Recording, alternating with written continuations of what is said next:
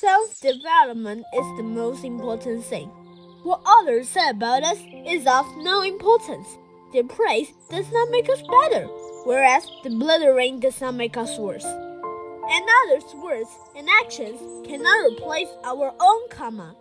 The root cause of our suffering is not what others have done, but our own inner afflictions.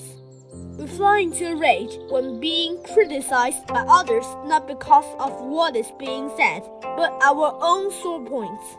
Mind your own business of self development and never mind abuses from others.